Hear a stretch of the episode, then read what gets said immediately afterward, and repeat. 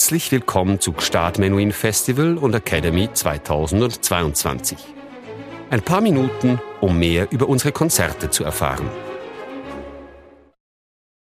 Himmelsmusik, Céline Scheen, Philipp Scharuski und L'Arpeggiata. Die Beschäftigung mit der deutschen Sakralmusik des 17. Jahrhunderts führt Christina Pluha zurück zu ihren Quellen und damit an ihre musikalischen Wurzeln.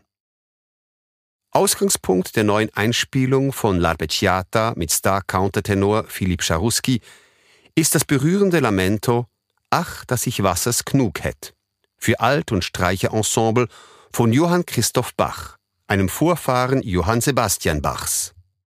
Das Programm vereint bekannte Komponisten wie Heinrich Schütz mit zu Unrecht weniger bekannten Namen wie Johann Theile, Philipp Heinrich Erlenbach und Franz Tunder und lässt die enge Verbindung der deutschen Sakralmusik mit seinen italienischen Vorbildern hören.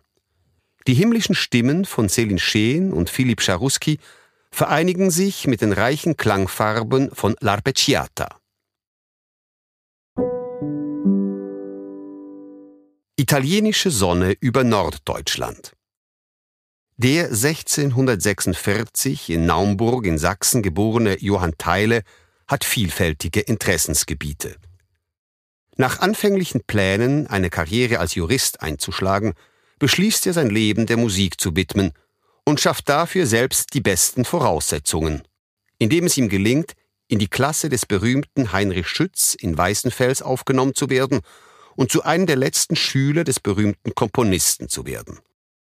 Als aufgeschlossener Geist, der er ist, beweist er sein Können sowohl in der Kirchenmusik, eine Zeit lang teilte er sich die Lübecker Orgelempore mit Dietrich Buxtehude, als auch auf der Opernbühne, dem italienischen Genre par excellence, wo seine Singspiele das Publikum begeistern. Mit Adam und Eva erhält er Zugang zum Allerheiligsten der damaligen Zeit, der Oper am Gänsemarkt in Hamburg. Er dient verschiedenen bedeutenden sächsischen Herzögen, bevor er in seine Heimatstadt Naumburg zurückkehrt, wo er 1724 im respektablen Alter von 78 Jahren stirbt, brilliert aber auch als Musiktheoretiker, vor allem mit Schriften zur Kontrapunktlehre und ist ein geschätzter Pädagoge. Zu seinen Schülern zählt auch Johann Matheson, der sich in der deutschen Musik noch einen Namen machen wird.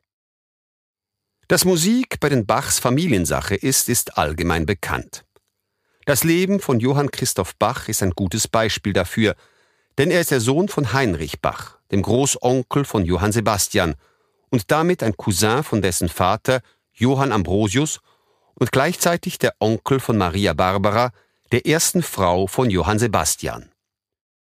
Obwohl nur wenige Werke von Johann Christoph Bach erhalten sind, wissen wir aus zeitgenössischen Chroniken, dass er ein hohes Ansehen genoss, das nur von seinem berühmten Großneffen übertroffen wurde, dem übrigens bis vor kurzem fälschlicherweise die Urheberschaft mehrerer seiner Werke zugeschrieben wurde.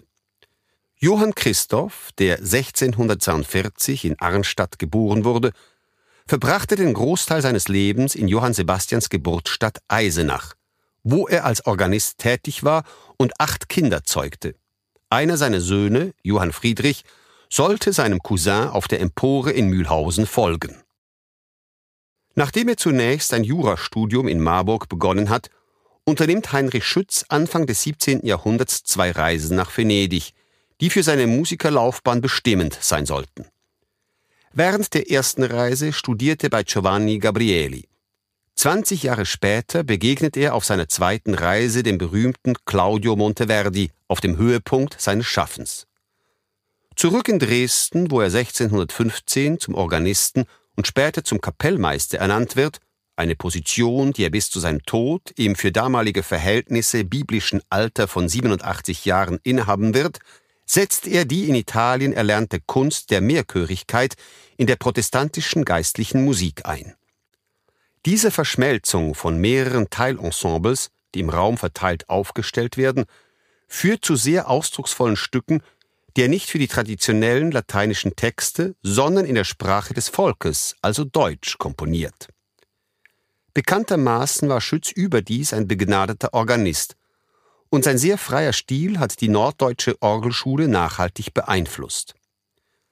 Da aber Stücke dieser Art, bei denen überwiegend improvisiert wurde, nur selten gedruckt wurden, sind sie bis heute leider verschollen.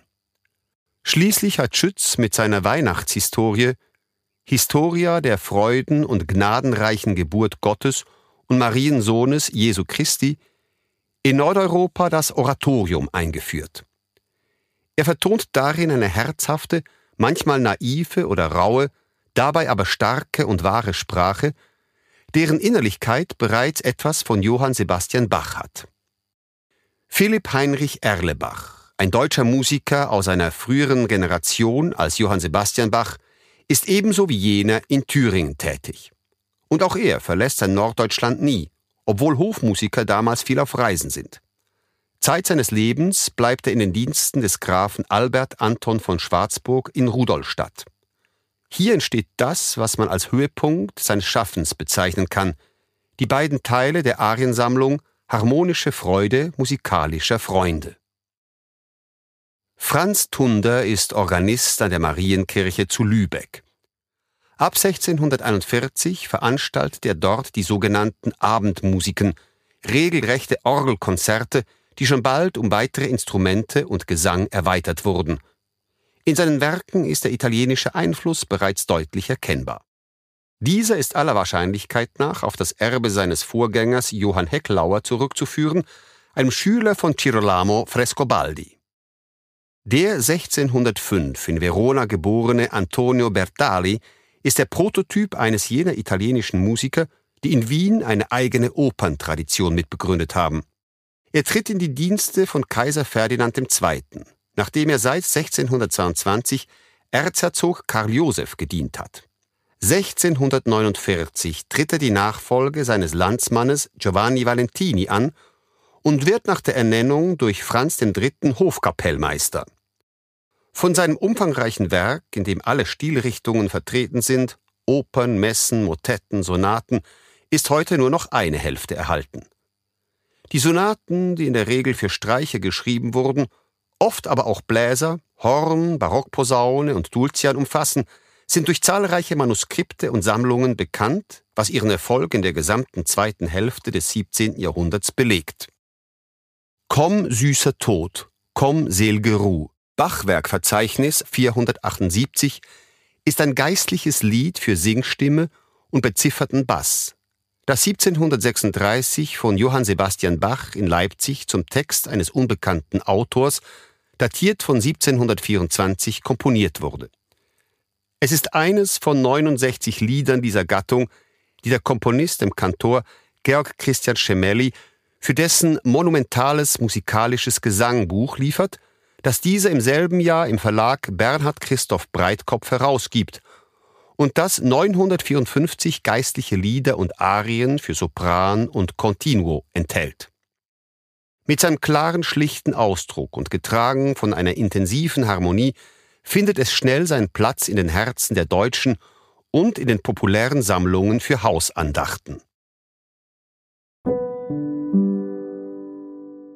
Sonntag, 17. Juli 2022, 18 Uhr, Kirche Sahnen. Selin Scheen, Sopran.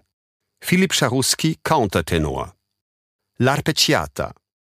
Christina Pluha, Theorbe und Leitung.